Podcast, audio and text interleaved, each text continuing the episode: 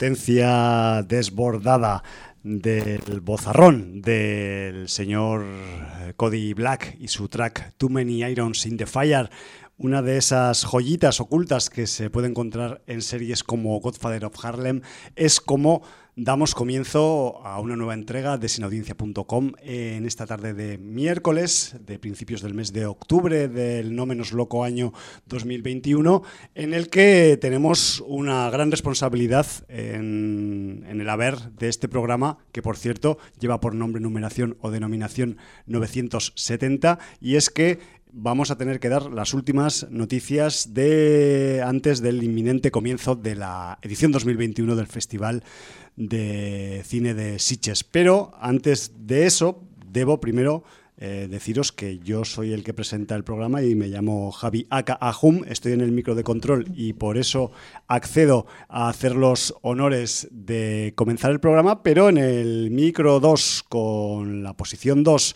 y su distintivo amarillo tengo a la otra pieza eh, que mm, sin ella pues sería imposible que este programa funcionara, y no es otro que mi compañero Jordi. Buenas tardes, Jordi. La otra pata del banco. Exacto, bancos de dos patas que se sostienen. Es algo inaudito, pero así andamos en la vida y oye, que, que llevamos tiempo así.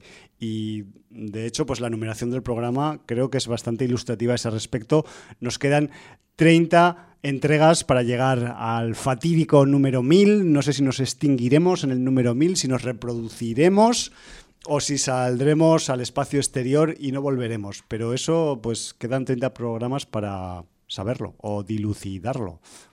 Muy bien, pues eh, vamos a ir. ¿Has dicho ya la música lo que era? Sí, ah, sí, sí, sí. Recuerdo Cody Black, eh, Too Many Irons in the Fire, un singelito eh, de un artista muy desconocido que se coló en uno de los capítulos de la primera parte de la segunda temporada de Godfather of Harlem de la que presumiblemente hablaremos, hoy si nos dejan hueco el resto de los contenidos y de la actualidad, sobre todo que pasa por, pues eh, ya te puedes imaginar, esas horas que faltan tic-tac, tic-tac para que eh, Mr. Kong salga de su cueva, de su isla perdida en medio del Índico y llegue hasta el Mediterráneo para aterrar a una localidad del Garraf conocida como Sitges.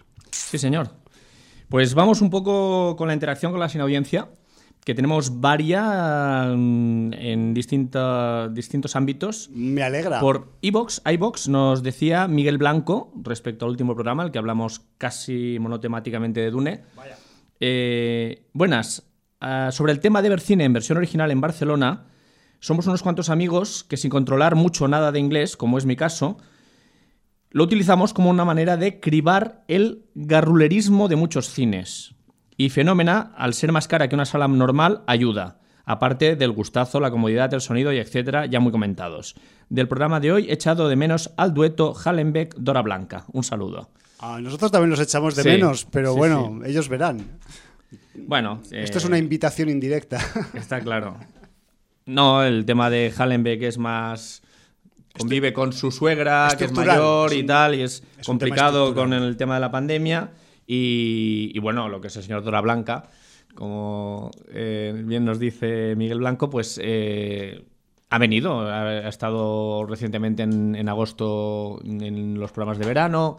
Y bueno, ya tiene que venir, si ya, él lo sabe. Ya volverá. Él es consciente, volverá. ya Es que volverá. ahora está haciendo unos trabajos que él no lo Sí, quiere decir por Tiene las... un proyecto, para que no se gafe, no se puede decir, y le ocupa mucho tiempo. No, Eso es verdad. bueno, también. yo sí que lo iba a decir y... Ah, lo ibas y a decir, pues no sí, sé. sí, sí, Si no, tienes es- permiso. No, escucha, no es que no tenga permiso, es que ya sabéis que Cola Blanca eh, tiene un muy cercano parecido a Alex de la Iglesia y con el lanzamiento de la nueva película de Alex de Ah, la Iglesia vale. está haciendo de doble en algunas presentaciones fuera de España. Esa es la, la verdadera razón por la que Cola Blanca no está disponible últimamente. Bueno, eh, hablando en serio, sí que es verdad que está metido en un proyecto Sí, sí, sí, del cual claro. él mismo dará noticias, esperamos que en breve, y bueno, pues eh, es lo que hay. Eh, rápidamente vamos a ir con el libro de visitas, que también ha tenido eh, bastantes entradas. Por ahí tenemos a Ijontichi, que nos dice, muy buenas familia, hace mucho que no escribo por aquí, pero es que mi nuevo y pésimo estatus laboral me impide siquiera escuchar los programas, por lo que llevo una buena acumulación de programas sin escuchar. Esta mañana he podido al menos ponerme el último, dedicado a Dune, a Dune, y os voy a contar mis impresiones. Dune fue una de esas novelas que siempre estuvo presente en mi entorno, pero que nunca pude leer. Es una gran deuda pendiente. Joder, pues con lo que te dedicas tú a la literatura, que no me hayas leído Dune, te va a morder la yugular. Bueno, ya tienes cerca otro, Jordi. Sí, o sea, bueno, está- pero tú ya la has, está- ya la has saldado esa deuda. Estás rodeado. Aunque el imaginario lo tengo en la cabeza desde el lejano videojuego basado en la obra de Herbert. La película de Villeneuve me ha gustado. Creo que eh, aparece en un momento en el que podemos ver claras similitudes con conflictos actuales como la situación que hay en Afganistán. Más allá de eso, se me hizo bastante corta y me tuvo muy inmerso en la trama durante todo el metraje. A nivel visual es irreprochable, el vestuario y la imagin- imaginería es alucinante. Pero tengo dos grandes pegas, aunque ninguna es achacable a la propia peli. La primera es que soy de esas personas que intenta huir de todo tipo de información previa que me pueda arruinar la película, pues como intentamos todos, porque desgraciadamente eso me produjo un enorme chasco al enterarme que la en la propia proyección que se trataba tan solo de la primera parte. Pues sí, sí señor. Como soy asiduo asistente a cines, me comí el tráiler en no pocas ocasiones y en ningún lado se especificaba que la película estaba di- dividida en, y por entre interrogantes, dos partes. Me parece que deberían haber, haber advertido esto, ya que además luego me entero que la continuación solo se rodará si se recauda lo necesario. Esto quiere decir que he pagado por ver una película no completa y sin continuación asegurada, lo que me decepciona bastante. Pues la verdad es que tienes toda la razón. Va la es cosa, es sí. una práctica que, bueno, yo creo que los estudios no deberían hacer. Totalmente mercantilista. Absolutamente. Lo otro que me reunió el visionado fue el deficiente uso del contraste, del contraste en la sala a la que acudí, un yelmo de, la ciudad, de una ciudad castellonense. Toda la película se veía muy oscura, pero el colmo llegó en la secuencia más espectacular que protagoniza el gusano, donde no se veía nada. Era una imagen que los trailers se veía perfectamente, por lo que tuvo que ser un fallo, no sé si habitual, de la sala. La escena en que los protagonistas vuelan al interior de una tormenta era como ver una pantalla en negro, horrible. Yo te debo decir que yo lo vi, eh, la vi también en un yelmo, en los Yelmo Icaria de Barcelona, y la vi estupendamente. La escena de la tormenta de arena y la escena del gusano de arena se ven espectaculares. O sea que sí debió ser un fallo de la, de la sala y no sé si fallo habitual o no. Un fallo con la lente, con, no Sí, sé, con el operador, con lo- o sí, no, lo que estas salas suelen ir ya Automatizadas. automatizadas, ¿eh? Vale. pero bueno. En cualquier caso, Bueno, pues del robot. fallo, fallo de la proyección, seguro. Por lo demás, si me perdonáis el spam, hace poco se publicó una antología de relatos de terror en la que tengo el gusto de participar. Se llama Donde la noche crece. Es proyecto nacido en la Escuela de Imaginadores dirigida por Juan Jacinto Muñoz Rengel. Está disponible en la web de la escuela, Escuela de Imaginadores, en Amazon y en todos tus libros. Hay 16 relatos de compañeros y os aseguro que hay calidad. Donde la noche crece, apuntároslo. Apuntamos, sí. Me alegro de haber podido escuchar vuestras voces de nuevo, Jordi Javi, que ya hacía tiempo. Un abrazo, un abrazo para ti también muy grande. Otro muy grande, bebé. Unai, Unai nos dice, como veo que os sobra tiempo y no sabéis qué ver, Dejo caer por aquí que en dos semanas termina Chapel White, la serie con Adrian Brody de protagonista en el main de mediados del 19 en el que se basa Salem Slot. Pues debo decirte que una y que no me da la vida. O sea, me metí a saco con Midnight Mass por recomendación tuya. Eh, la traigo hoy completa. Eh, tengo a mi hijo agobiándome con el juego del calamar de las narices. Ay, ay, ay, ay, que yo la ve- le veo a priori, haciendo una priori, ¿eh? muchas similitudes con Alice in Borderlands, cosa que algunos allegados me han ratificado diciéndome además que ellos veían superior a Alice in Borderland. Lo que pasa es que, bueno, pues el juego de calamar, ya sabemos el éxito que ha tenido, se ha convertido en la serie más vista de Netflix de cualquier nacionalidad. Ya, ¿sabes qué pasa con No los solo hypes? coreana. ¿no? Que pasa, le pasa como a Ijontichi o a mí, que es que eh, corremos en la dirección contraria de los hypes. Pero bueno, me parece muy buena apreciación la de compararla con Alice in Borderland. Es que tiene, tiene mm, grandes similitudes. yo igual empiezo con Alice antes que con el calamar. Bravo. Bueno, yo Es que ya, soy más del yo ya calamar bravo. cumplí con Alice. Tengo pendiente Fundación. eh, bueno, Ya, ya, ya, ya sabía que estaba Chapel White, pero es que no me da la vida, no me da la vida. O sea, Vamos a yo lo agradezco, eh, porque me vais recordando, porque entre medias sigo teniendo a mis queridos vampiros de Staten Island. Esta semana acaba el What If. eh, sí, señor. Bueno, y, y vienen todos los festivales, o sea que no sé qué hacer. Vamos a comprar vidas. Simplemente es, vamos a la tienda de vidas y Si, si no puedo vidas. mantener la que tengo, ¿cómo voy a comprar otra?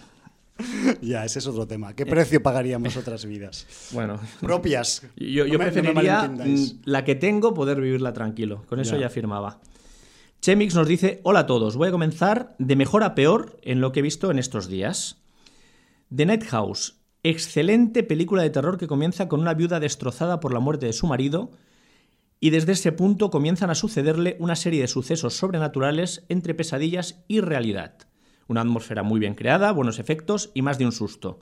Aquí la actriz Rebecca Hall hace un trabajo excelente que sube el nivel de la película. Muy recomendable. Sí, además, este fue un estreno reciente, The Night House. de hace unas semanitas. American Horror History 1984.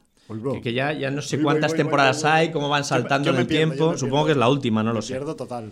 Una temporada de esta serie dedicada a los slasher ochenteros. Tiene todo lo típico de estos, campamentos de verano, lagos, adolescentes, sexo y buena música de la época. Para mí un soplo de aire fresco dentro de esta serie, y aquí se mezcla terror y sobrenatural. Además meten dentro de la serie a un asesino real de la época, lo que me pareció bastante original. Baja un poco el nivel a mitad de temporada, pero creo que es disfrutable y original. Por cierto, mm, no sé cuándo se rodó esta American Horror Story 1984, pero ahora que Netflix hizo la trilogía aquella, First Street. sí, pues tiene algún deje a, Hombre, al es- Remember que se marcó Fear Street. estamos ahí un poco, pues eso, um, cavando en la misma zanja, ¿no? Un poco. Además es curioso porque mm, ya había gente, además gente de la generación de los 90, como no, que decía que ya los 90 se estaban convirtiendo en el referente del cine y habían anulado los 80. O sea, eh, desde hace unos cuantos años a esta sí, parte sí, era el espíritu ochentero el que removía en el terror, en, incluso en la ciencia ficción, y te hacían estos remembers, ¿no? Exacto. Y ahora parecía que se había desmarcado un poco y que eran los 90 los que llamaban a la puerta de recuperar lo noventero, ¿no?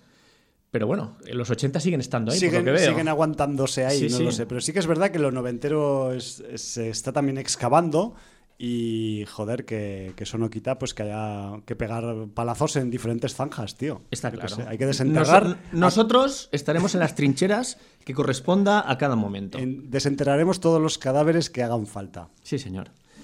In the Earth, película de terror inglesa de 2021 que comienza muy interesante, con una pandemia de por medio. Cuidado, cuidado Qué con raro. esta, ¿eh? Y dos personas de un grupo científico que se adentran en un bosque donde comienzan a suceder diferentes hechos. Hasta ese momento todo bien, pero luego el resultado no termina de convencer. Con esta película que estará en Sitges, me he pasado como con otras dos películas inglesas que también se podrán ver en el festival, como Cavit y Censor. Comienzan bien, buena ambientación, pero para, para mí el resultado final es regulero. Y Prisoners of the Ghostland. Aquí mm, hay- eh, va a haber mucha discrepancia de opiniones porque pocas opiniones equilibradas nos encontraremos. Es que con este- es una película de, de- de odio o amor.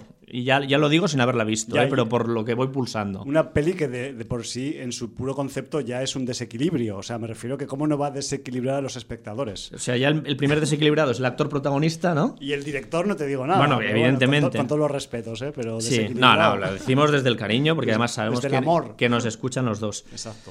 Eh, aquí el director japonés de la película se ha marcado un truño de primera. No sé bajo qué sustancia realizó este engendro, si no fuera porque en la película sale nuestro querido Nicolas Cage. A los, a los o- 20 minutos la apagarías y a otra cosa. Igual ni con Nicolas se salva. Infumable, la peor de Nicolas de las últimas en las que interviene. Saludos. O sea, ni por Nicolas la salva Chemix. Pues bueno, ahí, está. Es ahí nos queda dicho. Es que, que haya vendido todas las entradas ya en el festival no quiere decir que tenga que ser del gusto de todo el mundo. Hombre, yo, yo lo que tengo claro que si las de ver en algún lado, Ese. mejor en un festival que en otro sitio. Eh, sí, señor. Como pasó con eh, recientes películas como Color- Mandy, como Color Out of Space. Mom and Dad, como exacto, Color Out of Space, todas estas películas, pues mejor verlas en un festival eh, que no en casa solo, está claro. Exacto. Y si puede ser medio enchispado, pues mejor, porque igual así te entra mejor. Pues bueno, eh, estrenos, estrenos para este estrenos. 8 de- del 10. Tenemos una película muy sin audienciera y muy esperada, Sí. que es la... Familia Adams 2. Hostia, de dibujos animados además, ¿no? Claro. Eh, pues es la Titane o Sí. Titan O, de la o en francés Titán. Titán. Porque en francés la última letra no se pronuncia. Entonces, mm, digamos que titán femenino quedaría titán y titán masculino quedaría titán. Pues, eh, Eso. Ya Titán- está. Titane, para leerlo tal como se escribe, de la Julia Ducournau. Sí, Pues eh, película que si no me equivoco estuvo en Cannes. Estuvo en Cannes y ganó. ¿Y ganó, ganó? Cannes. O sea, es O sea que que- Por eso se ha ganado la- el estreno en salas en otros países que nunca han sido muy del género, como España. Y nosotros que somos incondicionales de, de Julia desde su crudo, Sí, su raw, pues habrá que verla, ¿no? De hecho, yo voy a verla ya mañana mismo. No me voy a esperar ni al viernes. Porque O la tienes en Sitges, ¿no? Porque en Sitges han hecho el, el típico truco de, como es una peli de género de una directora que ha estado en el festival y además pues se estrena en salas comerciales, pues cogen y eh, unas horitas antes pues la ponen allí en un par de pases para que los, eh, eh, los incontinentes como yo pues podamos verla antes que el resto de la gente, lo cual es una tontería, pero bueno, la cuestión es que sí, está en Sitges eh, mañana mismo y el viernes está en las salas de todos los sitios, o sea que mm, no pasa nada por no verla en Sitges, lo importante es verla. Y luego eh, hay que comentar un thriller Sí. que es del amigo Daniel Monzón. Es que Daniel Bonzón siempre nos Hombre, ha dado niño, buenos- celda eh, 211. 211. Bueno, es un tipo que aquí nos agrada Sí. y que nos trae, por lo que he leído brevemente en la sinopsis, una historia del lumpen barcelonés de los finales de los 70, principios de los 80. No sé si barcelonés o gironés. Se hizo el silencio. ah, del barrio chino de, Gi- de Girona, sí que es verdad, perdona. Sí, Que- tienes toda la Que razón. podría ser también el de Barcelona. no, no, no, ¿eh? pero... es el de Girona, sí, sí. Vale. Me, he confun- me he confundido yo. Pues eh, empieza la película en el año 78 con eh, un estudiante que se llama Ignacio Cañas, que es bastante introvertido, pero conoce a Zarco y a Tere, que son delincuentes habituales del barrio chino de la ciudad de Girona, no de Barcelona. Entonces, bueno, pues Daniel Monzón nos trae esta película, que además veo que distribuye la Warner. Y bueno, en los, en los papeles protagonistas tenemos a Marcos Ruiz, Begoña Vargas, Santiago Molero. Y por ahí veo ya pues actores con más eh, rancio abolengo como Pep Tosar, Pep Cruz, Javier Beltrán. O sea que, bueno, pues... eh, Interesante casi Interesante. siempre lo que hace Mr. Monzón. Y simplemente yo es que mm, me, me hizo mucha ilusión ver que esta peli era de este director. Ah, ya veré cuándo la puedo ver, porque con los festivales por delante no sabemos nunca. Pero estuve eh, digueando en el blog de Sin Audiencia y casualmente su mítica Celda 211 la comentamos en un programa Capicúa titulado 383. Anda, hostia, sí que ha Mira, llovido, ¿eh? mira tú por dónde. Y bueno, de las otras no he encontrado referencias, pero seguro de que se han hablado. Lo Oye. que pasa que, bueno, Eh, ¿Sabes qué pasa? Que me da mucho vértigo Vértigo. Cuando vamos ya de cabeza hacia el programa 1000, mirar para atrás y hablar de programas que están del 500 para atrás. Yo es que hasta me pregunto si estaba yo y sí que estaba. Sí, sí que estabas. Fíjate. O sea, de los más de 20 años de una audiencia, tú llevas 15 o 16 ahí dando por, ahí, saco. Por ahí va la cosa, del saco. Sí, señor. Pero bueno, Daniel Monzón, ya sabéis, o sea, la caja Kovac, el niño Yucatán, que igual es una comedia un poco más comercial de los últimos tiempos, o una... La lejanísima El corazón del guerrero. El corazón del guerrero. No sé si fue su debut, ¿no? Sí, o, el, o la segunda. la segunda, porque, sí, yo, sí. porque yo me pierdo en los orígenes de, de Mr. Monzón. Pero bueno, siempre un tipo que le da un enfoque interesante a las historias y que, bueno, si nos metemos en, en rollo kinky, setentero, ibérico, pues puede salir algo interesante. ¿Por qué no? Pues la verdad es que sí. Eh, bueno, pues eh, esto es un poco. No sé si tienes algún estreno más. Yo creo que no, no, no hay ninguno más Aparte de la familia Adams 2 en dibujos animados, no. Ah, por cierto, que, que en eso, la ley, las leyes de la frontera, Ajá. está. He dicho Pep Cruz. Le quería mandar un abrazo porque es vecino mío. ¡Hostia! Y, y bueno, pues eh, un abrazo, Pep. No sé si escuchas en audiencia, pero bueno, en cualquier caso, debería el abrazo lo mando. eh, bueno, pues eh, con esto ya podemos pasar a. No sé si tenemos algo de agenda. Bueno, Siches. Tenemos solo, tubo, tenemos solo un, mañana. Un, un, una, un, un, truño gigante de agenda, porque es un truño que ha cagado Mr. Kong. Entonces es, es gigante. Solo hay, solo hay un evento. Habrá más eventos en el mundo, pero no nos hemos enterado. Y quizás pues la cercanía de Siches eh, silencia todo lo demás alrededor nuestro, ¿no? Pero bueno, que ya sabéis que siempre le echamos mucho cuento a todo lo que decimos, pero sí que es verdad que tenemos eh, mañana mismo, el 7 de octubre, pues el comienzo de esta edición 2021 del, del Festival de, Festivales, por decirlo de alguna forma, yo creo que es merecido el epíteto y lo tendremos en activo hasta el 17 de octubre, domingo.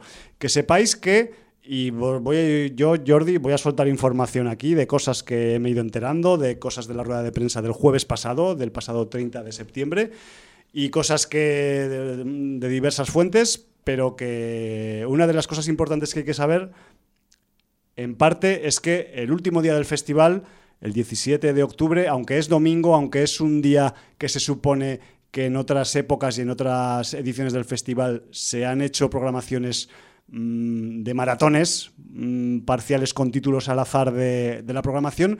Este año hay sesiones concretas con títulos concretos que ya están anunciadas. Me refiero que a ese nivel, pues si sois de las que mmm, os va bien ir al festival de ese fin de semana, echarle también un ojo a la programación del domingo 17 porque puede ser, eh, pues eso, igual de estimulante o no que, que del resto de, días del, del, festival. La edición número 54, que, que, se dice pronto y estos ya van ya para la centena también, los del, los del festival.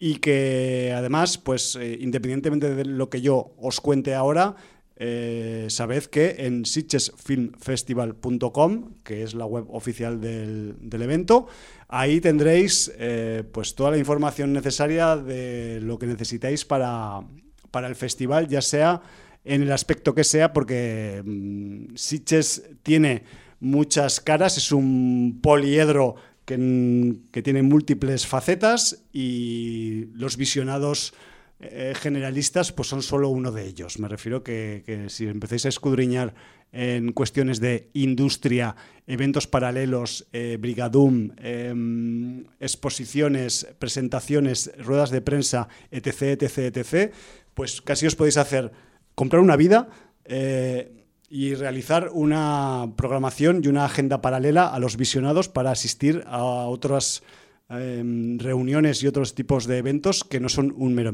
visionado. O sea que, por favor, mmm, echarle un ojo y escudriñar la web del festival para enteraros bien de todo.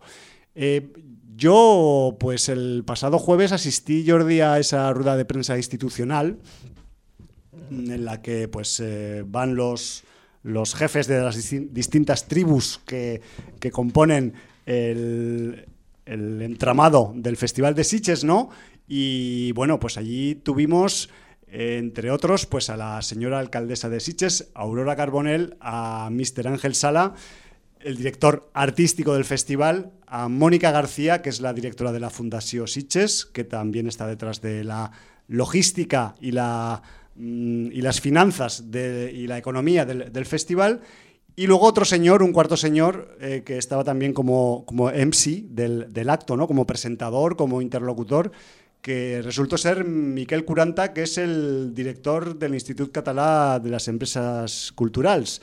Y con este, con este cuarteto, pues mm, tuvimos esta, esta rueda de prensa de, última hora, ¿no? De un poco institucional y un poco de avanzar también novedades.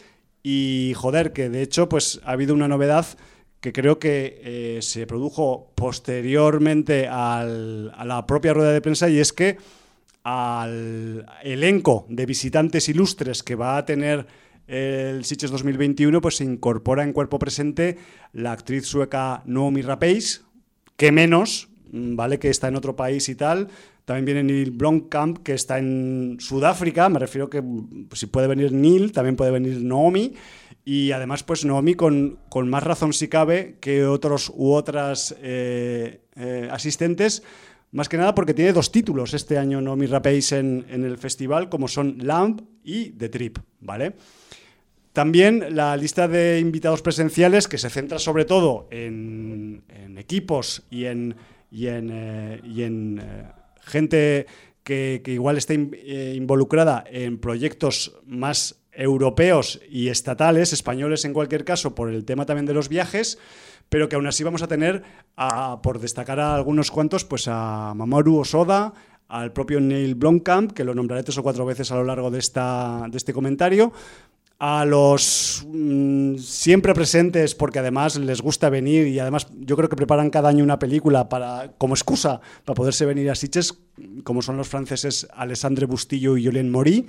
Eh, también vamos a tener pues, elencos de, las, de todas las pelis españolas que se van a presentar y bueno, em, no es el elenco de invitados que podría haber en, una, en un año normal, pero bueno, mucho mejor que el que tuvimos el, año pasado. En, el, en, el, año 2020, en el que, pues claro, evidentemente ya os podéis imaginar que todo puede ser mejor que en el año 2020.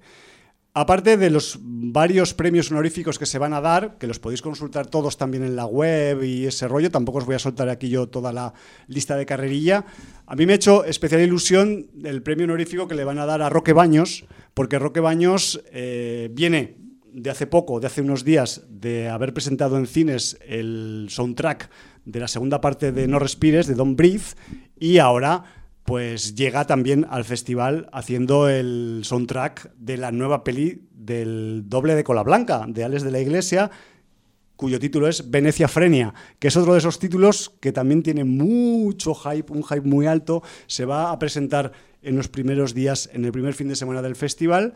Y bueno, también es una peli que afortunadamente espero que pues, llegue a cines eh, comerciales normales y corrientes y que no la pueda disfrutar en, en el marco de un festival, pues la pueda también un poco eh, pues, eh, visionar en una sala de cine normal y corriente. Pero la verdadera noticia, eh, justo antes de que empiece el festival, y la verdadera noticia que se dio en la rueda de prensa del pasado jueves, es que se espera un gran aluvión de visitantes al festival en esta nueva edición 2021, tanto al festival como al pueblo, por eso estaba también un poco la alcaldesa en esta rueda de prensa institucional, y al menos durante la franja de festival que ocupa el primer fin de semana y el puente anexo del 12 de octubre, pues eh, no es un farol, pero con el aforo del 70% actual permitido en las salas y además con los festis de cine ejerciendo como los nuevos festivales, ya que no hay festivales de música apenas, vamos a decir que en estos primeros cinco o seis días de festival, pues es muy complicado encontrar entradas. Entradas de cualquier tipo, ¿eh? me refiero que si tú haces un barrido de sesiones, eh, encontrarás en la web del festival el letrerito de que sale cuando una entrada o un pase está agotado, que en catalán es exaurides, pues bueno, que sepas que si sale exaurides es que no puedes, no puedes acceder porque se han acabado las, las entradas, ¿no? Y Quizás a partir del miércoles 13, pues ya empieza a haber un poco más de em, flexibilidad, eh, un poco más de em, posibilidad de elegir entre los diferentes visionados para poder, eh, pues si cabe, pues elegir un poco el menú que cada una quiere ver en el, en el festival. Eh, de hecho, en la propia rueda de prensa ya comentaron, y esto fue prácticamente hace una semana, hace siete días, que en cuanto a volumen de entradas habían vendido el pasado día 30 de septiembre lo mismo que en toda la edición 2020. Imagínate. Me, refiero que, a pesar de que el año pasado pues pasó lo que pasó y tal, y fue todo muy reducido, pero que, falta todavía que empiece el festival y ya, ya, han, superado los números del pasado. Entonces me refiero que os hagáis un poco cargo de cómo está la situación, también valorar, dependiendo de vuestra cercanía o lejanía geográfica a Sitges, pues eh, cómo ir o no ir y bueno, que, también pues eh, lo valoréis a la hora de, de un poco por hacer vuestros planes porque, porque con la sequía del año pasado, pues hay mucha gente que, le, tiene ganas y bueno, pues eh, entiendo que la gente también tiene, tiene ganas de expandirse, de, hacer un poco de ocio eh, lúdico y bueno, pues eh, el Festival de Sitges es, uno de los mejores sitios para eso, sobre todo si te gusta el, el cine de género. La cuestión es que también este tipo de muerte de éxito, si lo pudiéramos llamar de esta forma, también repercute pues en los pases donde puede entrar la prensa y los acreditados. Me refiero que ahí nos incluimos nosotras, que también este año 2021 pues eh, estamos acreditadas en el, en el Festival de Sitges y claro, esta disponibilidad para acreditados, pues ya os podéis imaginar, es más limitada si cabe, dependiendo qué tipo de pases, pues mm, olvídate, pero la cuestión es que también eh, independientemente de las reservas que tenga cada uno, cada una, eh, atesoradas durante estos días de, plazo de reservas, que yo tengo pues unas que sí que me interesan y otras que las he cogido pues porque no me queda más remedio, pero bueno, es el, es el día a día del, acreditado precario ¿no? de un festival que, que, tiene que un poco que valorar pues que dónde quiere poner sus esfuerzos y bueno, la cuestión es que también este año se da un poco la, paradoja de que aunque estés acreditado, pero quieres pues redondear tu agenda o tu planning comprando algunas entradas mm, pasando por taquilla, pues en algunos casos ni siquiera eso puedes porque, pues como ya he dicho antes, hay, hay agotamiento en muchas de las, de las sesiones, sobre todo la primer, del primer tramo del, del festival. Pero bueno, en cualquier caso, eh, yo mañana por la tarde ya me presentaré allí en Sitges, ya mm, intentaré ver al menos dos títulos para empezar el festival con buen pie. En mi intención, y si llego a tiempo, eh, querré ver una película rusa que se llama The Execution, que mm, dirige un señor llamado Lado Kamnatnilla y que además pues lleva asociado mucho hype también este título ruso que una película que va sobre un asesino en serie que por lo visto pues está basada en hechos reales y en Rusia pues puede ser eh, algo tremebundo. Y luego también mi idea es después pues eh, ver mi, mi, pase de Titán unas horitas antes de que, de que llegue a su estreno en, en, salas. Y luego eso pues que sepáis que si quizás pues al menos aquí en Cataluña si las condiciones sanitarias y las afectaciones de aforos cambian a lo largo del festival, conforme el festival vaya andando, pues eh, cabe la posibilidad de que quizás si se amplían los aforos, por ejemplo, por encima del 70%, pues aparezcan eh, más entradas para poder asistir a determinados pases, ¿no? Pero eso está por ver, porque aquí en Cataluña, para quienes no vivéis aquí, pues en los últimos días se están oyendo tambores sobre aperturismos y sobre cambios de condiciones hacia una relajación sobre todo en las actividades eh, lúdicas y nocturnas. Y bueno, pues eh, ya veremos a ver si esto acaba un poco afectando esta vez en positivo al Festival de Sitges 2021. En fin, que tenemos un festival que aparte de tener todas esas nuevas pelis que ya hemos nombrado, tenemos también, pues por decir cuatro o cinco nombres de gente que os suena, a Zhang Yimou con Cliff Walkers, tenemos al David Gordon Green con la nueva Halloween Kills, tenemos al Ben Whitley con In the Earth, que lo, ha comentado Chemix en el libro de visitas. tenemos al grandioso Tommy Vircola con The Trip, tenemos a Edgar Wright con Last Night in Soho, eh, a Sion Sono con Prisoners of the Ghostland, que también ha pasado por el libro de visitas en breve. Y bueno, además, Jordi, yo te quería comentar a ti en concreto que el festival este año 2021 acabará cerrándose en su modo de clausura con, primero, un corto de Carlos Saura mm, sobre Goya y que irá seguido de la proyección de The Green Knight, el Caballero Verde, que está dirigida por el señor David Lowery, que fue el director en 2017 de esa, no sé si decir poética o polémica, A Ghost Story. Oye, no, no, y que tiene muchos seguidores. No pasa nada. Ya, ya, ya. Pero es que, ¿sabes qué ocurre, Jordi? Yo te quería pedir Lo que consejo. pasa es que no debes mentar la soga en casa del ahorcado. Ya. Está No claro. digo más. O sea, cualquier seguidor de Sin Audiencia o seguidora sabe perfectamente lo que opino de esa película. Sí, sí, sí. No, pero yo te quería eh, pedir consejo en directo. Y es que a mí me ha sur- Si me he de basar en la única obra que conozco de él, Claro, no vayas. Pero piensa que esto es una historia como medieval. Sí, sí. Con caballeros, supongo, no sé si tendrá algún componente fantástico, entiendo que sí, porque el medievo, pues, si no es fantástico, tú me dirás. Y claro, eh, No sé, tuve, cuando- tuve la posibilidad de reservar eh, ticket para esta Sí, sí, pero sesión. que cuando vayas a ver ese caballero se- eh, Verde. verde. y te coja innovando el señor Lowery, te la proyecte en un formato redondo o ovalado, Sí, como los... eh, eh, en sepia, vale. y sea la historia de un caballero cuyo escudero se niega a ponerle la armadura y eso dure hora y media, ya lo tienes hecho.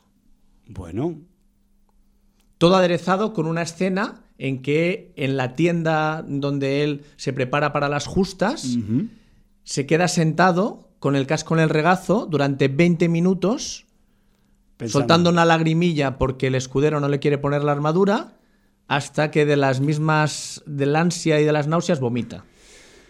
Y quien haya visto Agost Story sabrá de qué hablo.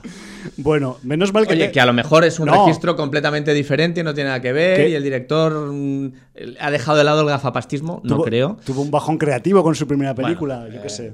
A ver, eh, quiero decir, también hay mucha gente que le encanta a Terrence Malick. Y, También, también. Y, y se ve que este es el lamehuevos y lameano de Terrence Malick elevado al cubo. O sea que. Con eso lo digo todo. A ver, yo, yo entiendo que hay cosas que no son para mí, pero pueden ser para mucha gente. Oye, yo tengo un gusto absolutamente subjetivo. ¿Qué voy a hacer? Bueno, pero entonces, Jordi, ¿yo qué hago? ¿Anulo, anu- No, no, anulo esta invitación y, y cojo otra? No, no, de, hecho, de hecho, quiero que la vayas a ver porque luego te, tra- te tragarás a Ghost Story para ilustrarme de tu opinión, porque a lo mejor te gusta, yo qué sé. No lo sé. Sobre gustos colores. A mí, si te digo De, la de verdad... hecho, si a- hoy hablaré de una serie que a mucha gente no le ha gustado y la encuentra infumable, lenta, mm, insoportable y, y hablaremos de eso. Bueno, yo en cualquier caso te quería pedir eh, consejo más que nada, primero porque no he visto a Ghost Story y entonces claro, yo, yo ya estoy es- escaldado con, con tu escaldada, me siento eh, empatizado con tu escaldamiento por, por- por el visionado de aquella película y claro, pero yo la cogí cuando todavía no me había enterado que era la de este director, o sea, me sabía que era la clausura, pero luego en la letra pequeña miré y dije, hostia, este es el de Ghost Story, mierda. Este es el amigo de Jordi. Entonces, por eso te quería preguntar, pero bueno, eh, quizás pruebe, quizás eh, dependiendo del ánimo de cómo vaya andando el festival, como esto va para el final, para dentro de dos fines de semana, pues que, ya, veremos a ver cómo, acaba el rollo, ¿no? La cuestión es que también creo que quiero que tengáis presente que hay dos datos importantes en, el Festival de Sitges de este 2021 y con esto ya acabo y pasamos a otras, eh, a otras series o contenidos más eclesiásticos que el Festival de Sitges.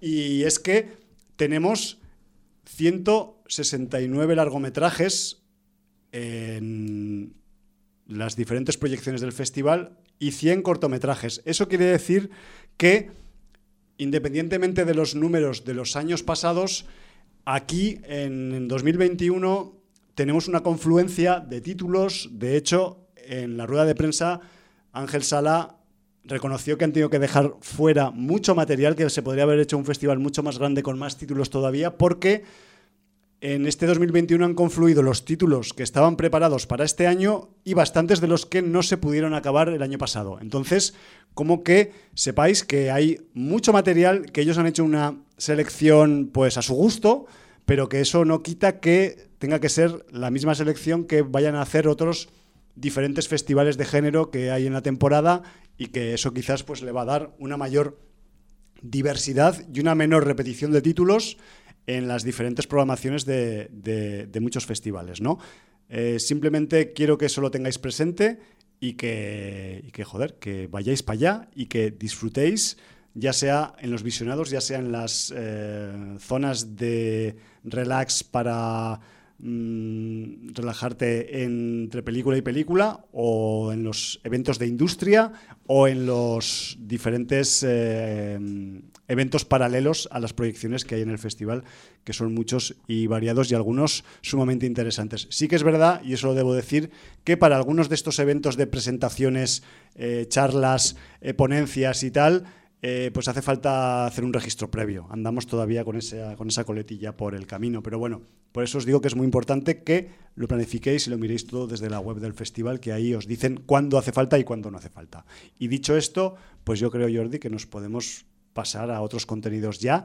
Y la semana que viene, que será además miércoles 13 de octubre, pues ya tendremos un tast, un, una pequeña muestra de lo que han dado de sí algunos títulos del festival. Así que mm, a mí mm, yo os recomiendo que evidentemente no os perdáis ninguna entrega de Sin Audiencia, pero la de la semana que viene pues va a ser más gorda si cabe.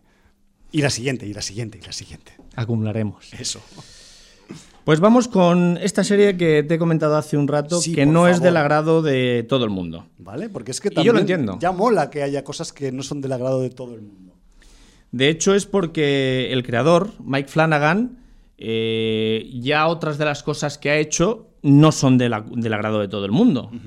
pero, sí, que es un director que está enmarcado dentro del género claramente. Eso, absolutamente. O sea, quiero decir, eh, lo, tenemos como director de, Oculus, lo tenemos como director de Ausentia, lo tenemos como director de Ouija, El origen del mal, lo tenemos también como director de Hash, del juego de Gerald, adaptación de Stephen King la serie La, maldición de Hill House, Doctor Sueño, que es la secuela de, del Resplandor, eh, película que a mí me gustó bastante.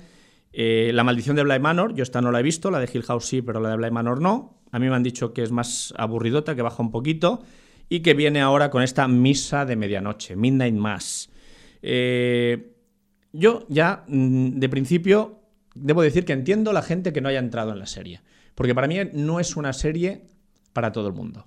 Es una serie para unas personas que entren al trapo, pero que cuando entren al trapo lo van a disfrutar mucho. Y además, para las personas que sí les guste la serie, les va a gustar mucho. Y va a ser una serie importante y referente para el grupo de personas que sí entren al juego que propone Mike Flanagan. Eh, van a entrar al juego muchos de los que eh, sean seguidores de Stephen King. Porque aunque aquí es un guion eh, original creado por el, propio Mike Flanagan, por lo que tengo entendido, junto a James Flanagan, que supongo que es su hermano, Jeff Howard, Daniel Parker y Elan Gale, la influencia de Stephen King es alucinante durante todo el relato. O sea, muy gorda. Muy gorda, muy gorda. Además, influencia de, Stephen King de diferentes novelas. O sea, el propio Mike Flanagan en una entrevista que pude ver ayer en YouTube eh, lo, dice abiertamente. O sea, que la influencia de, King durante toda la serie es brutal. Pero precisamente por eso ellos han evitado utilizar un vocablo, utilizar una palabra durante toda la serie. Es una palabra que está presente, además ya desde el segundo o tercer capítulo, pero es una palabra que nunca se utiliza. En los siete capítulos nadie la nombra. Está, pero no se nombra. Y es deseo expreso del propio Mike Flanagan que esa palabra no salga. Vale. Y como es deseo expreso, tú tampoco la vas Yo tampoco, porque además, eh, quiero decir, ya hace una semana leí en el libro de visitas una frase dedicada a mí que no la leí precisamente para no hacer spoiler. Vale. Entonces, eh, bueno, pues eh, aquí, ¿qué tenemos en Midnight Mass? Mm, la premisa es muy sencilla. Tenemos, en principio, un protagonista, que luego la serie es súper coral, pero en principio es el protagonista que nos da la puerta de entrada, que es un chaval que conduciendo borracho atropella a una chica y la mata.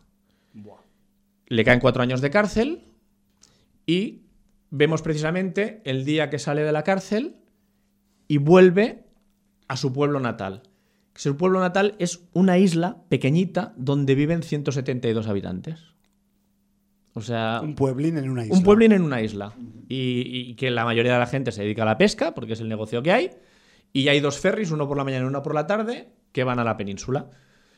Y eso es la base. Entonces, ¿qué pasa? Esa isla, bastante aislada, es un poco pues un lugar de fracasados. Todo el mundo, sobre todo los jóvenes que están ahí, están deseando irse Emigran. y, claro. y largarse de allí corriendo. Y, y eso que hace también que, que- que sea una comunidad muy religiosa, Ya. con incluso fanatismo religioso en muchos casos. Cerradita. Muy creyente, muy cerrada, bueno, lo que hemos visto en, en otras Sí, películas. sí, sí. Eh, he de decir que ya la premisa de esta película es que toda la gente que conoceremos durante la narración está rota. Ajá. Algunos rotos por dentro y por fuera, pero todos rotos por dentro. Son personas fracturadas, son personas eh, absolutamente perdidas. Son personas que precisamente por eso la fe Recurren. va a ser algo tan, tan fuerte a lo que agarrarse porque son personas que, que- que no saben ni por qué están en la vida todavía. Entonces, eh, dentro de esta comunidad, eh, con el regreso de esta persona, encima tenemos, pues eso, un pueblo cerrado de muy pocas personas, que, donde, donde todo son comentarios, dimes y diretes.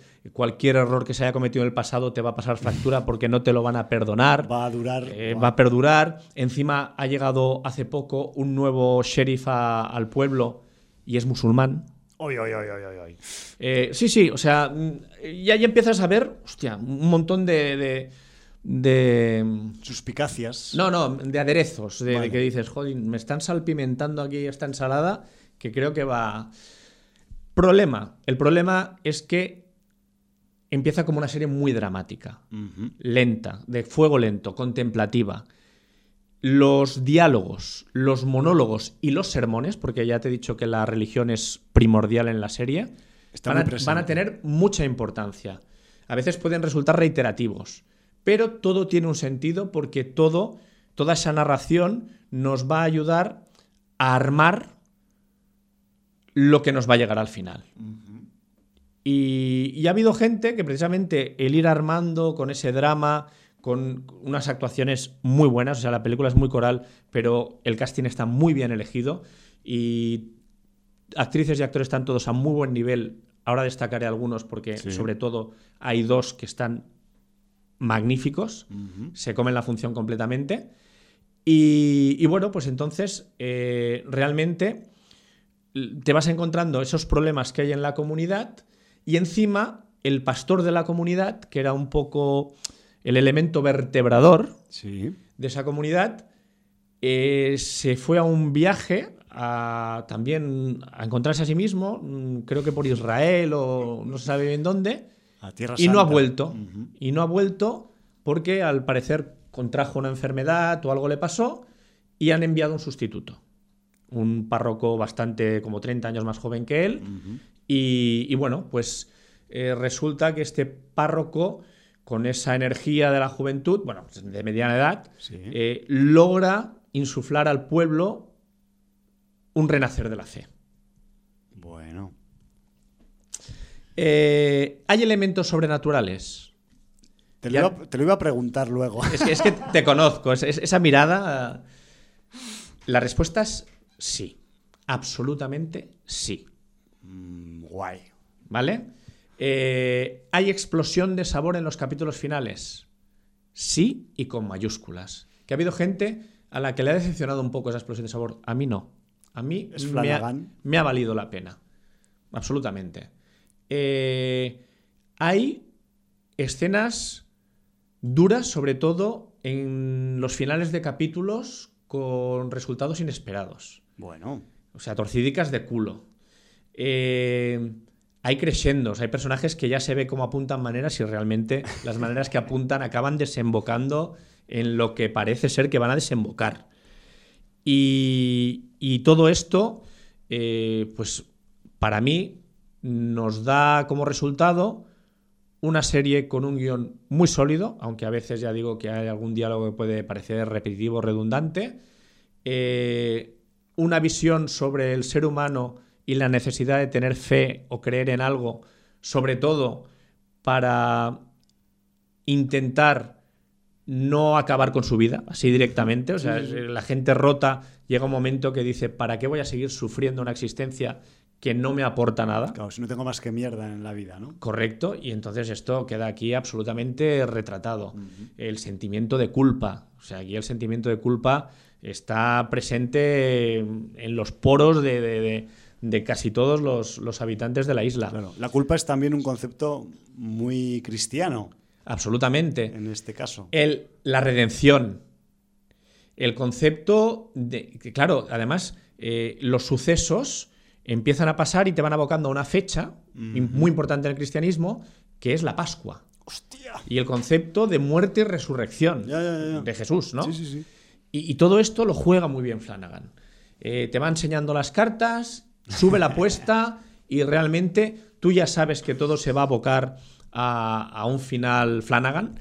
claro. y, realmente, pues, eh, es lo que pasa. Eh, lo que te decía, mm, las actuaciones están muy bien todos. Tienes eh, em, gente que yo la mayoría no, conocía, pero algunos me han sorprendido muy gratamente. Eh, sale, como casi siempre en todas las obras de, Flanagan, su mujer, Kate Siegel.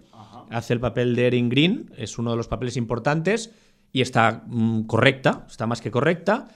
Junto al chico este que he dicho que pasa cuatro años en la cárcel y vuelve con su familia a la isla, que está interpreta a un personaje llamado Riley Flynn y está interpretado por Zach Guilford, al que no le seguía la pista, y también está correcto. No es de los más destacados.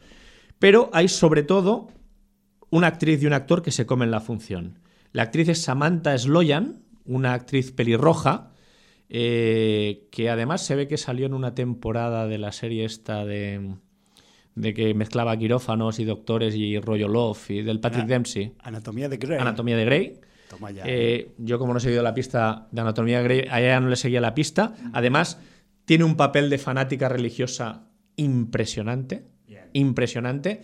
Eh, encima, eh, una de las cosas que me sorprendió de la, entrevista de Mike Flanagan dice es que Samantha Sloyan ha arriesgado con este papel de una manera increíble porque no sabéis lo buena persona que es.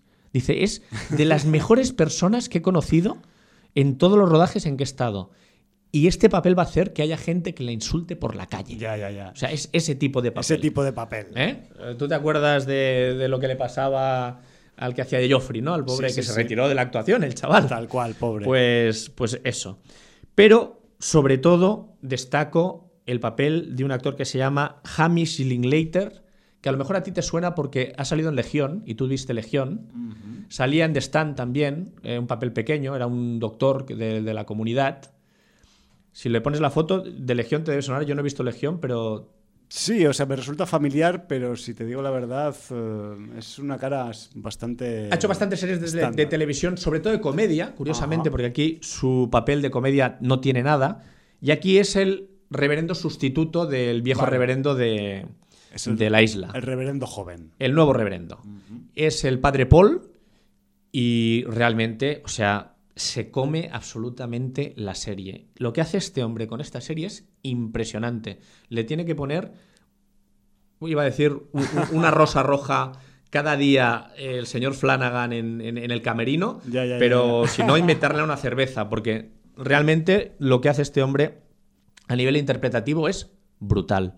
Se come la función, la lleva por donde él quiere, eh, se la carga a todas sus espaldas. Es un poco, ¿te acuerdas de El último exorcismo? Sí. Eh, no me acuerdo cómo se llamaba el actor del último exorcismo, pero mm, nos sorprendió para bien la manera que tenía de llevarse eh, toda la función y, depositar todo el peso sobre sus hombros. Pues es algo parecido, pero en una serie de siete capítulos, porque además los capítulos son de una hora. Y, a mí me parece brutal el trabajo que hace este hombre. Y, y bueno, pues eh, no quiero dar pistas porque sobre todo hay cuatro libros de Stephen King que son grandísima influencia de la serie y sobre todo uno. Pero claro, no se puede decir. No se puede porque decir. es absolutamente spoiler. Cuanto menos sepáis de esta serie, mejor. Vais a tener drama, vais a tener conversaciones muy profundas, es la verdad. Bueno. eh, filosóficas a veces, sobre el sentido de la vida, sobre el sentido de la muerte. Porque recordemos que estamos hablando de gente muy perjudicada eh, a nivel emocional. Entonces, pues a veces preocupa más la muerte que la vida. Y, y bueno, eh, encima en una comunidad que está aislada, en una isla, y donde cuando unos eh, acontecimientos se desencadenan, difícilmente puedes pedir ayuda a nadie, ¿no? No, no, Te no. tienes que apañar y armar con lo que tengas. Y además hay 160 habitantes. o sea, 172 creo que eran. Bueno, es igual. el- Ciento y pico, da Ciento y pico. Me sí. refiero que, que tampoco puedes. No llegan a 200. No puedes recurrir a demasiada gente. Y, y además, claro, eh, las localizaciones son las que son y al final pues acabas teniendo eh, la... Me sale en inglés, la gro- grocery store, la, La- el, el pequeño la- almacén, la tienda de tienda ultramarinos, ultramarinos, que tiene la, la comisaría con un pequeño despacho para el sheriff, que tiene la celda ahí mismo en, la- en el propio despacho, no, de pegada no, el despacho tiene unos barrotes y encierras ahí al borracho del pueblo que ha hecho algunas, ¿sabes? Ya ves. Eh, tiene una especie de de delta de la isla donde solo se puede llegar en barca, donde aprovechan los chavales más jóvenes para irse a fumar un poquito de María y alguna Claro. cosita así. Un poco Que a además es muy curioso porque se ha llenado de gatos. Algún- alguien trajo de la península gatos, los soltó allí y han proliferado y nunca se sabe bien bien de qué se alimentan esos Claro. gatos. Predators. Porque se alimentan de algo, no se sabe si canibalismo propio o qué, porque van proliferando. Bueno, bueno. Eh, Misterio. Está la iglesia, la iglesia es uno de los puntos de reunión y punto neurálgico de la parroquia. Claro, es que igual no hay ni bares ahí. O pocos bares. O pocos lugares de relación social. Alguno hay, sí, también hay. hay. Hay también al lado de la iglesia una especie de local para socializar, pero también de la parroquia. O sea, todo muy eh, enfocado a, A la cruz. a estar, sí, bajo, bajo el auspicio Ya, religioso, ya, ya. con una religiosidad, ¿no? De hecho, es ahí donde hacen también las terapias con el párroco para la gente pues o que tiene problemas con la bebida o que, bueno y tanta gente rota pues a veces tiene que hablar con el párroco también Claro. ¿no? Eh, Párroco psicólogo, por lo visto. Párroco psicólogo, Y a sí. veces psiquiatra, imagino. bueno pero también de- del mismo o sea es que hay, hay mucho trasfondo o sea to- hay mucha gente que dice demasiada conversación todo muy vacuo no, no yo no estoy de acuerdo ahí Porque va en una No, dirección. Correcto, no es vacuo porque todo tiene un sentido y todo va enfocado en, en algo que más adelante vas a ver. Eh, La gente que se haya cansado y los dos primeros capítulos no los haya aguantado, pues ya Claro. no, no lo sabrá, ¿no? Sí, sí, sí. Entonces yo mm, pediría a la gente que se atreva a hacer un pequeño esfuerzo y ir ya al tercer, cuarto capítulo donde ya hay esos tuerceculismos, ya esos giros que te van a ayudar a, a querer saber más, ¿no? También debo decir que, que la serie tiene algunas escenas con animales. Se ha publicado en internet para la gente, porque hay, hay gente que es más sensible a lo que le pasa a los animales que a las personas, aun sabiendo que no se mata ningún animal de verdad en los rodajes. En los rodajes desde hace mucho tiempo. Desde hace además. muchos años. Sí. Pero hay sensible- escenas sensibles con gatos y con perros.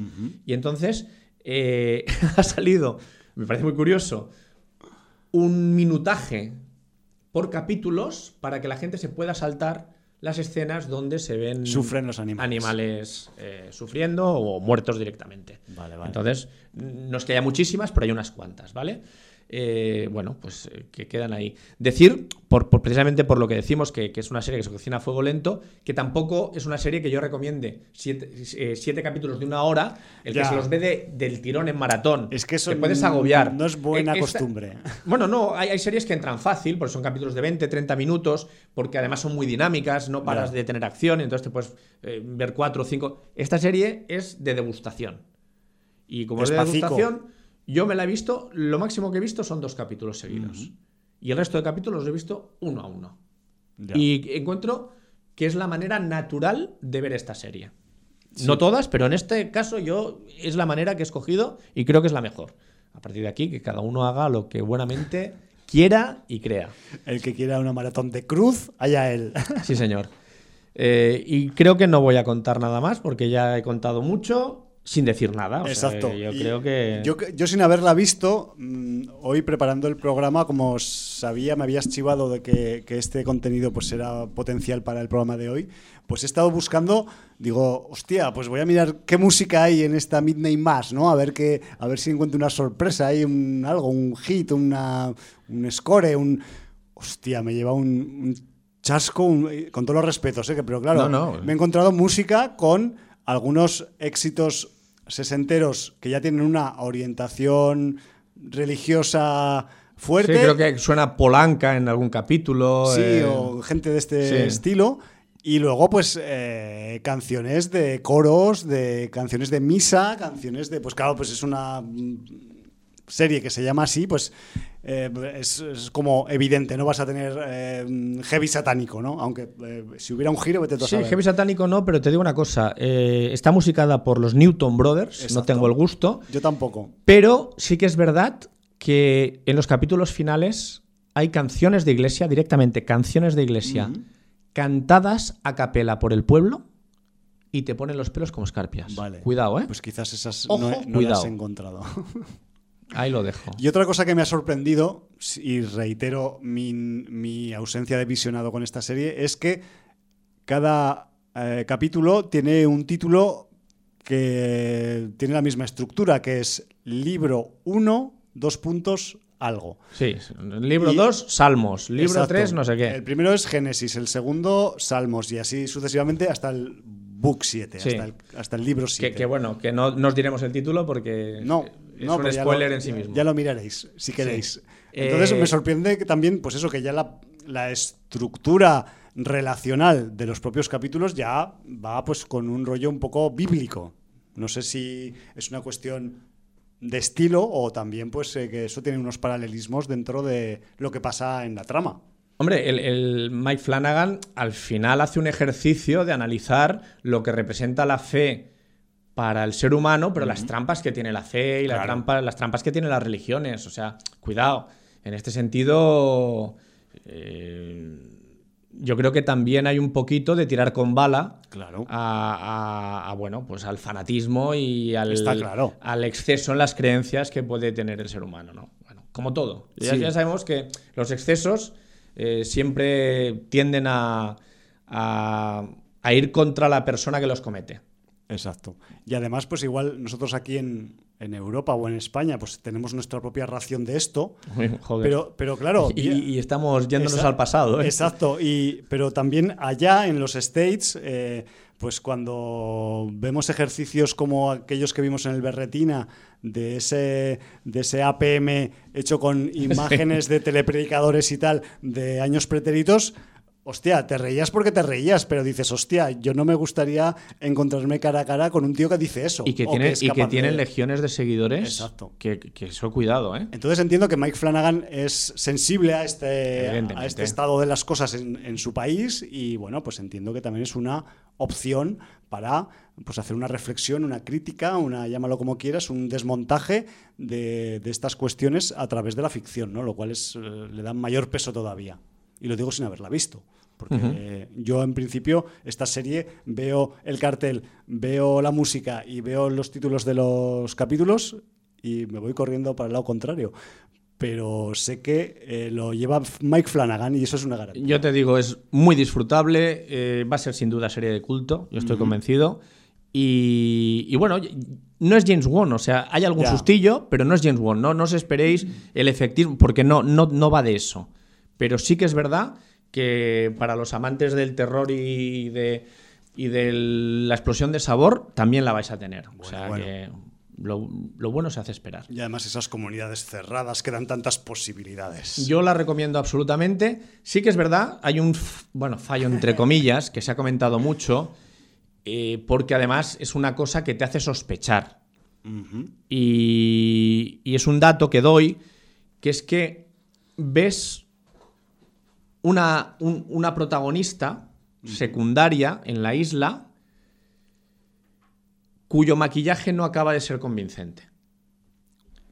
Y ahí lo dejo, no voy a dar más pistas. Bueno, pero eso puede ser una pista del director o, puede, o un descuido. Yo creo que sencillamente es en aras del devenir de la serie, eh, con ese personaje va a pasar algo que hace que necesites ese personaje de otra manera. Vale. Y entonces, bueno, pues. Bueno. Bueno, es- No, no es perfecta, es que no es perfecta, pero bueno, mm, para mí es una serie más que notable. No voy a decir sobresaliente, pero más que y notable. recomendable con reservas. Sí, yo, yo he advertido, no, entiendo perfectamente que no será para todos los públicos. Porque también le están, le están zumbando mucho por la Sí, red, lo ¿o que pasa, Sí, ¿no? lo, lo que hablábamos un poco, no, no tiene nada que ver con Prisoners of the Ghostland, ¿eh? Ya.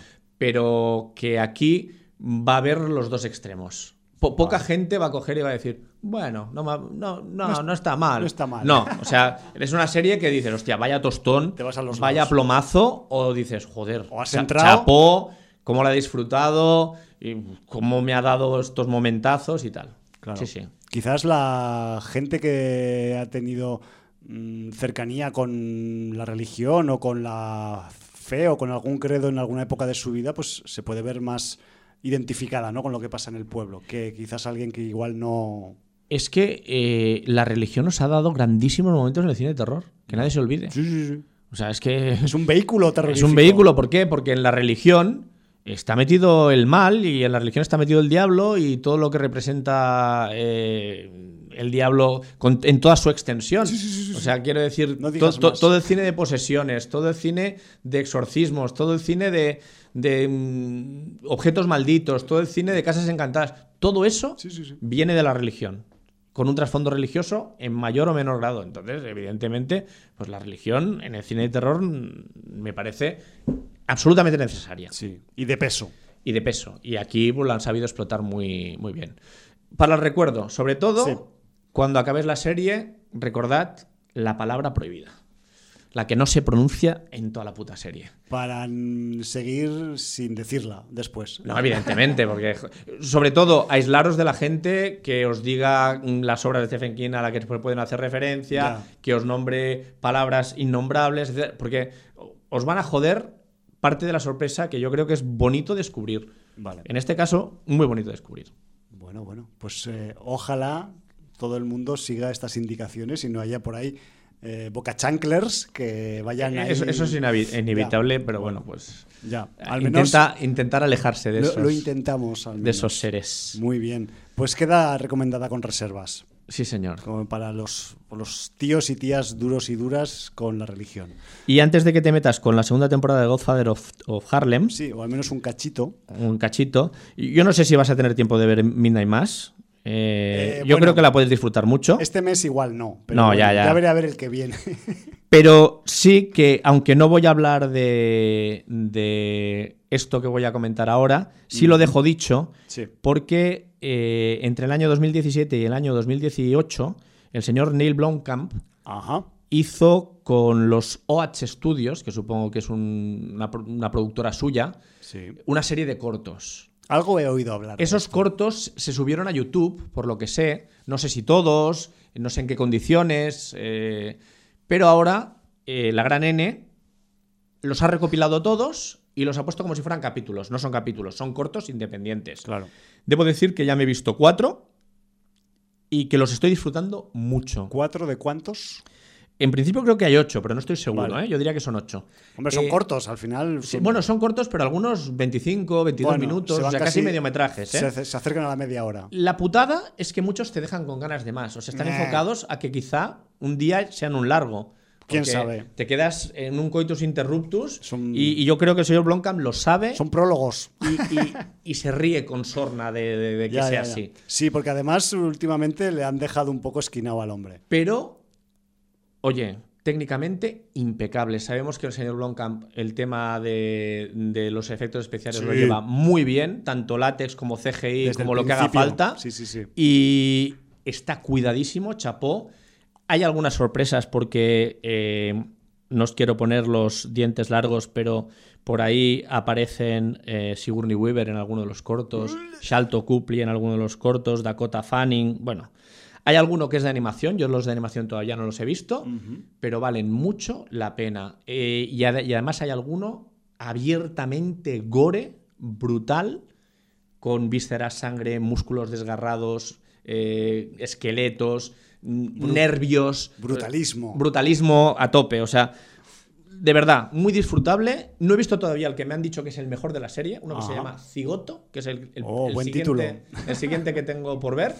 Pero ya los cuatro que he visto los he disfrutado mucho. Y entonces esto sí que te lo emplazo que a pesar del poco tiempo que tienes. No, pero a mí me mola. A ver si te puedes ver alguno para comentarlos aunque sea de uno en uno, los que nos llamen más la atención, porque creo que es un ejercicio que debemos hacer en Sin Audiencia. Sí, no, no, por supuesto, y además te, firmo el cheque públicamente, o sea, aquí está claro que... Porque además yo sé que, que, al señor Blomkamp precisamente ascos no le haces. No, y aparte estoy muy ilusionado con poder ver su nueva película en Sitges, que caerá más o menos para la segunda parte del festival. ¿Has conseguido entrada para esta? Para esta sí que tengo ticket. Se llama Demonic y además, ya os podéis imaginar por el título, eh, cambia un poco de registro, porque es un hombre que abunda o ha abundado mucho en la ciencia ficción, en la sci-fi, en la ciencia ficción y en, Aquí en los cortos la también, robótica. También se deja llevar por ello. Y claro, ahora a ver que, cómo se desenvuelve en esa, en esa nueva temática, ¿no? Pero ¿Habrá religión en es, Demonic? Es un tío con recursos, entiendo. Entonces,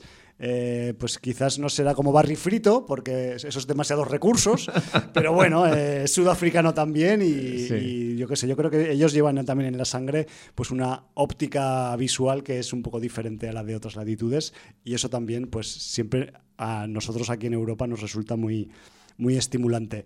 Eh, ¿Cómo habrá que buscar estos cortometrajes en el caso de que la gente los quiera buscar o algún título genérico? Sí, sí, no, que, pongan OATS Studios. O-A-T-S y Estudios sin la E, escrito en inglés, S-T-U-D-I-O-S. Perfecto. OATS Studios. Con eso te saldrá la recopilación de, cortos. Pues grandioso, porque además, viniendo de quien viene, eh, seguro que es material finísimo. Sí. Muy bien. Pues eh, vamos a dar un salto hacia atrás en el tiempo. Sí, señor. Nos vamos a más o menos, no sé si ahora no recuerdo con mi mala memoria, 1963 o 1964, por ahí andamos orbitando en los acontecimientos que, de los que se ocupa la, segunda temporada de Godfather of Harlem y es que realmente pues si algo hay que decir de esta segunda temporada de, de esta serie que protagoniza Forrest Whitaker pues es que es eh, continuidad absoluta de lo que vimos en la primera temporada. Mm, además, esta segunda temporada de, Godfather of Harlem, yo hasta ahora os voy a hacer comentarios al respecto de los primeros cuatro de diez capítulos de, esta segunda temporada. Y es que además eh, la serie, si queréis, yo es que soy un lento y voy siempre eh, retrasado mental a saco con las series, pero ya están todos los capítulos porque eh, la segunda temporada de esta serie se emitió en dos partes. Las, los primeros seis capítulos cayeron en primavera, en abril-mayo, y los cuatro restantes en agosto. Así que quien tenga ansias, voracidad y apetito, pues que, y le guste la temática, pues que, se, que se meta porque se los puede ver todos de, del tirón si fuera necesario, ¿no? Y, como os digo, pues volvemos prácticamente en el capítulo 1 de esta temporada 2 a donde se quedó en el final del capítulo 10 de la temporada 1, así, tal cual, como tres meses después de lo que vimos en aquel capítulo 10 de la T1, pues aquí tenemos, y lo digo, voy a intentar pues decir, dar los menos datos posibles para que las sorpresas también, que tiene bastantes la, esta segunda temporada, pues eh, surtan su efecto.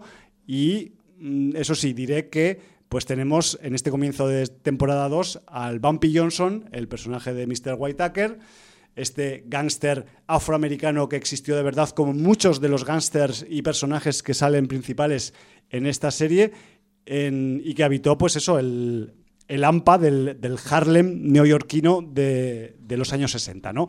Y aquí, en este comienzo de temporada, tenemos al Bumpy eh, escondiéndose eh, desde que las cinco familias cuando hablo de las cinco familias son las cinco familias de eh, crimen organizado italoamericano que había en Nueva York en aquella época, pues eh, han puesto cabeza, perdón, precio a la cabeza de Bumpy, entonces él anda por ahí escondiéndose por donde puede y más o menos donde quiere, porque tiene un gran ah, respaldo social detrás.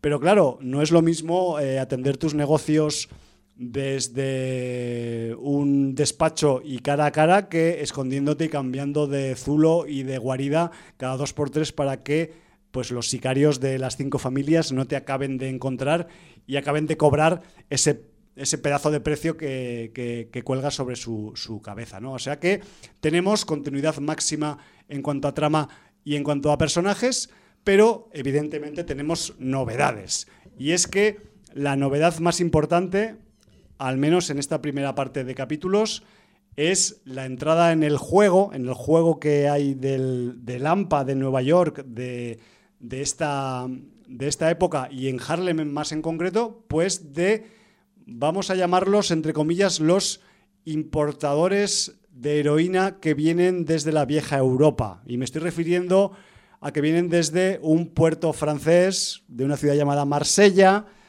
y con el que quizás históricamente estáis familiarizadas. Pues sí.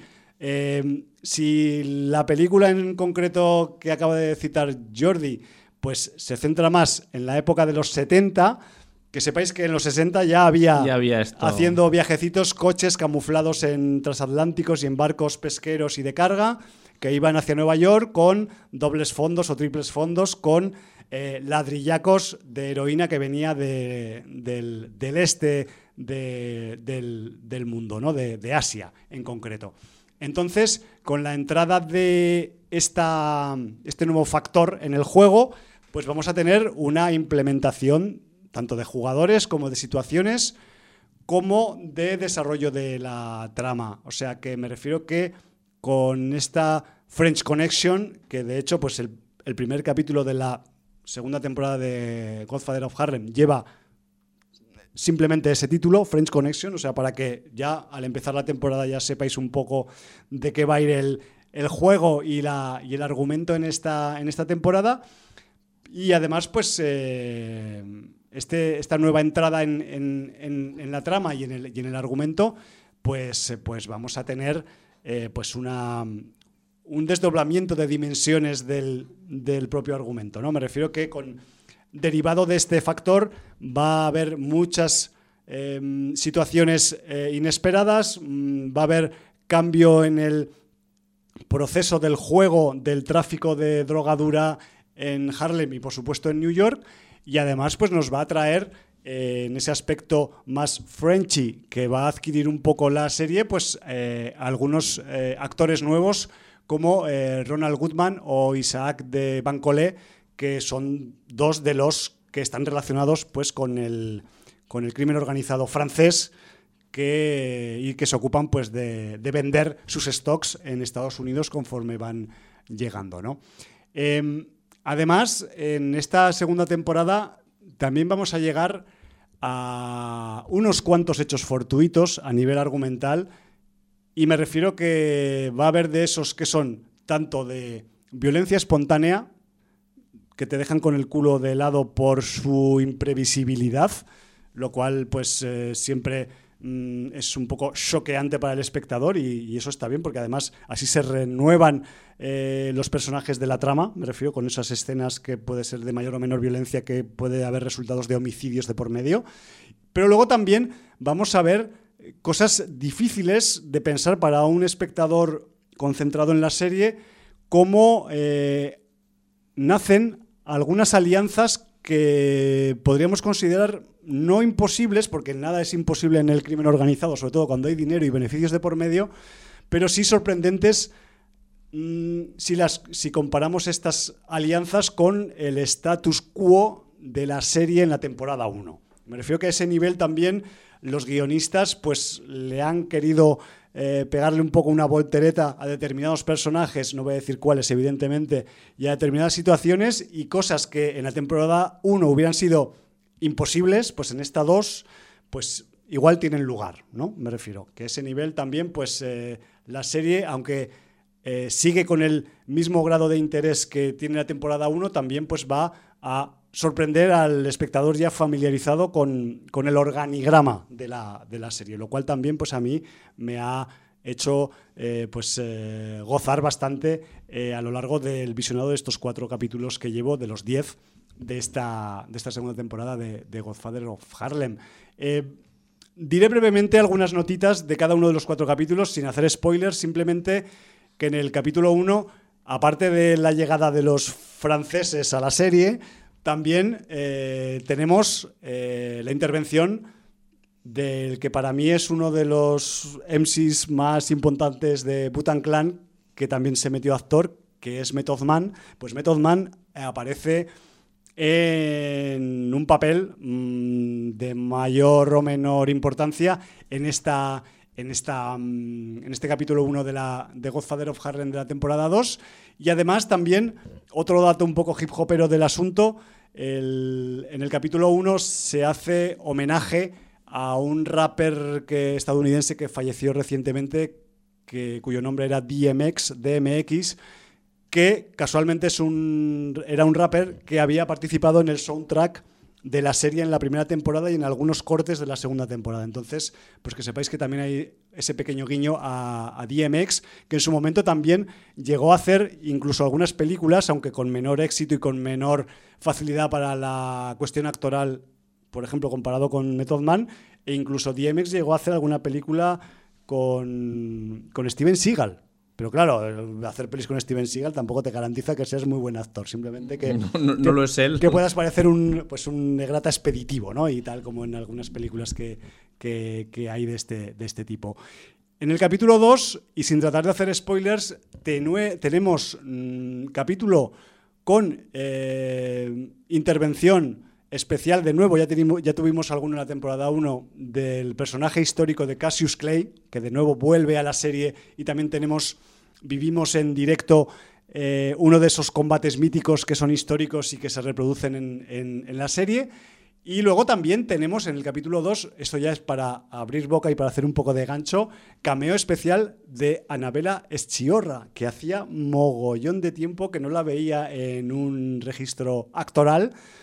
Y bueno, recordar que esta actriz italoamericana pues es eh, protagonista o coprotagonista de títulos tan sin audiencias como La mano que me hace la cuna, The Addiction o Jungle Fever, aunque Jungle Fever es un poco menos sin audiencia, pero es que el papelón que hace en esa película es brutal. Pero muy distrito Apache. totalmente. Ahí me has pillado, cabrón. Bueno, en el capítulo 3, además, eh, tenemos un caso de los de los años 60, que son más flagrantes todavía, de brutalidad policial impune y sus consecuencias pero además sus consecuencias a un lado y a otro de la ley, lo cual hace del capítulo un registro muy interesante como lectura histórica. Luego, en el capítulo 4, conoceremos a De Gichi, que es el título además del capítulo, que De Gichi no es otro más que un local, uno de esos locales nocturnos que más molaban en el Harlem de la época de Bumpy Johnson que además estaba regentado por el propio Bumpy. Entonces, eh, en este de Gichi, aparte de conocer un poco la vida nocturna del barrio y de los gángsters del barrio, pues también es un lugar en el que ocurren cosas. Y las cosas que ocurren, pues bueno, en fin, eh, tenéis que ver el capítulo porque, porque ninguno de los cuatro Em, desmerece uno del otro y no estoy queriendo vender motos de forma fácil. Eh, si veis las notas que tienen los capítulos en IMDB, pues mm, mm, creo que no bajan de 8, ninguna. Vale que no hay que fiarse de las, de las notas y que cada una tenemos nuestro propio criterio, pero que sepáis que hay un rigor y un nivel, a nivel de entretenimiento al menos, que es bastante elevado, en, al menos en esta primera parte de temporada de Godfather of, of Harlem. ¿no? Y además eh, pues eh, sobre todo desde el punto de vista actoral, porque si hay un plato fuerte en esta serie es la cuestión del reparto. Y vale, el guion es importante, que debe ser fluido, que no se estanque, que nos meta en situaciones eh, nuevas en cada capítulo y respecto a la anterior temporada, pero es que si os gustaron eh, los actores y las actrices en la temporada 1, en esta vais a flipar. Porque mm, tenemos, pues seguimos teniendo un poco a, esa, a esos cabezas de cartel convincentes, que son dos cabezas en concreto, Forrest Whitaker por un lado, Vincent Donofrio por el otro. Luego también los secundarios de lujo que los siguen bordando cada vez que salen, aunque sean, dependiendo del capítulo, pues más activos o menos pero a Mr. Chaz Palminteri como Joe Bonano, otro gángster que existió en la realidad, o Paul Sorbino haciendo de Frank Costello, lo mismo te digo de su personaje, pero es que el que, si me preguntas con cuál me quedo de todos, por el rollazo que da y por lo bien que te sienta cada vez que aparece, Giancarlo Esposito, tío. Hermanos pollos. O sea, espectacular. Pollos hermanos. Ya te digo. Pues bueno, que sepas que, que sepáis que... Lo que pasa es que el Giancarlo te ha tirado a ti siempre. Me ha tirado, pero bueno, también ha sido siempre un tipo que ha participado en las películas de Spike Lee. Por eso, por eso te digo. Y estos rollos, pero es que aquí... El, y, eso que tú no has visto de Mandalorian. Por ejemplo, sí, sí ya, sí, ya lo sé que debo ver de Mandalorian, aunque sea por el expósito. pero bueno, la cuestión es que, al menos en esta función, el tipo, pues sabemos que tiene nivel, pero es que aquí, con su personaje, él en la, serie hace del pastor baptista Adam Clayton Powell, que además es otro personaje que existió de verdad. Y, que, joder, que, tiene. Le pega un rollo con su actuación, le, le, hace un bordado a cada intervención que hace, que es que, mm, pues no sé. Eh, yo supongo que es ese enfoque granuja, así un poco eh, pendenciero, por decirlo de una forma elegante, que tiene su, su personaje del señor Powell, pero es que cada vez que sale, o sea, el tío, aparte de que la lía, tiene, tiene, un deje muy característico en, la dicción y en la actuación que, que, que dices, hostia, que, cómo, cómo, se lo lleva a su terreno el personaje. ¿no? Yo no sé cómo sería el, el pastor Powell en, su vida real o, o fuera, de, fuera de, la, de la ficción de la serie, pero aquí, claro, o sea, te dan ganas de haberlo conocido a este pavo, ¿no? A pesar de que, además, pues eh, estamos en un eh, entramado de fes en el que, por un lado, tenemos a los, a los eh, baptistas que son del lado de la cruz, pero luego tenemos a los de la X que son del Islam. Me refiero que tenemos a la nación del Islam, tenemos también a Malcolm X pululando por Harlem. Y de hecho, mi siguiente comentario actoral iba por el actor también que hace de, este difícil personaje de, hacer en ficción, que es el Nigel Touch, y que he de reconocer que a mí, eh, al principio, sobre todo en la primera temporada, me costó las primeras veces que salía, ¿no? O sea, quizás pues cada uno tiene una idea preconcebida de cómo debería ser determinado personaje histórico en una ficción y quizás no me acabo de gustar del todo la elección de este actor para hacer de Malcolm X, pero reconozco que por el camino se ha ido ganando mi confianza y mi aprobación. Me refiero que, y además, en este punto en el que estamos ahora de la segunda temporada, cuando Malcolm X, eh, que también esto es una realidad histórica, no como otras que, cosas que pasan en la serie, pues está completamente apartado de la cúpula de la nación del Islam por determinados eh, hechos y declaraciones que ha hecho a los periodistas. Y joder, pues el señor Nigel Touch, la verdad es que también consigue, con un tono más serio y más sobrio que el de, que el de Giancarlo Espósito, llevarse este personaje histórico también a su, a su registro y además, pues eh, convencer, ¿no? Y luego también a, a nivel de secundarios, más allá de los secundarios de lujo, también tenemos secundarios currantes. Y me refiero que a ese nivel tenemos al actor Gaffy Gavron, que es un personaje y un actor que han crecido por el camino en este devenir de la serie. El, actor eh, Galf eh, Gabron hace de un sicario del entorno de Vincent Gigante, del personaje de, de, de Donofrio, y si bien en la primera temporada es el típico jovenzuelo así, pues un poco matón, pero también eh, novato en el trabajo y un poco trepa y fanfarrón, pues aquí en la segunda temporada, con el curso de los acontecimientos que ha sufrido su personaje, pues se ha vuelto un tipo nihilista, ha empezado a hacerle caso a su mano izquierda para tratar determinados temas espinosos de su trabajo y, joder, que, es un tipo que, ves que ha crecido como actor también en la serie, ¿no? que, tiene más peso y que además eh, ha tenido una evolución acompañando a los acontecimientos del, guion. Y un poco paralelo en él y próximo a él, pues también tenemos a la actriz eh, Lucy Fry, que también quizás pues, mm, es de la parte del elenco menos conocido de, la serie, que, interpreta el papel de Estela, que es la hija de Vincent Donofrio, de, Estela Gigante, ¿no?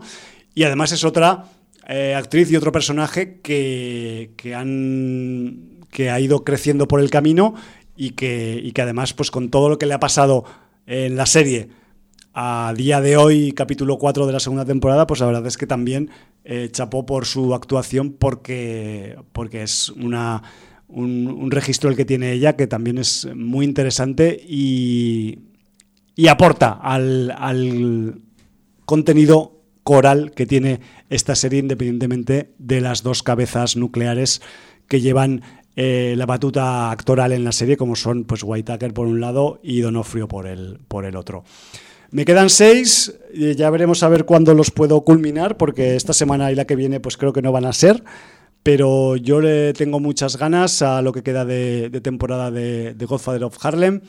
Tenemos también pues eh, esa, esa, mezcla musical que ya teníamos en la primera temporada de cosas antiguas y viejunas con temas actuales de música negra actual, eh, incluso bastante rap y hip hop que se van alternando para dar quizás pues ese halo de ficcionalidad que tiene la serie, porque evidentemente, mm, y aquí eh, este comentario que voy a hacer ahora va un poco dirigido a los puristas de la historia del crimen organizado.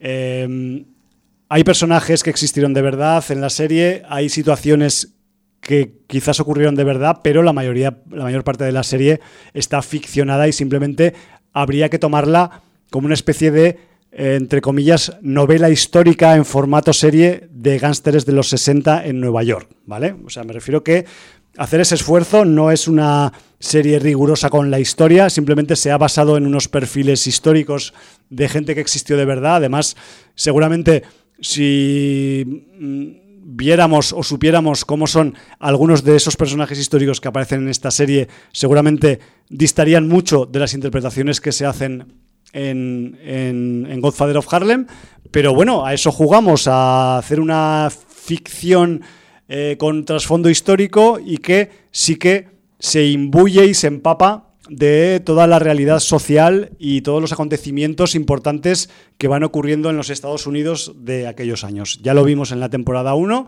y en esta seguimos la misma tónica y oye, que sin, que sin miedo, que si hay que hacer una ficcionalización de Malcolm X o de, o del, o de cualquier otro gángster, del, Joe Bonano o, del, o de cualquier otro, pues oye, que, adelante, que para eso está la ficción, ¿no? Para darle alas y para que nos sirva de entretenimiento. Yo la recomiendo sobre todo a la gente que le gustó o que probó y le gustó la primera temporada, porque no es que sea más de lo mismo, es mejor de lo mismo, por decirlo de una forma así sencilla, y a la gente que le interese un poco pues el registro también de cine de mafias o cine de crimen organizado o más o menos organizado, pues también se la recomiendo porque vamos a tener y a ver aquí pues una, una mezcla de eh, puro cine gangsteril, pero mezclado con historia y mezclado con los acontecimientos em, contemporáneos de, de aquellos personajes. Entonces, como que la lectura eh, se hace más interesante todavía juntando todos estos elementos.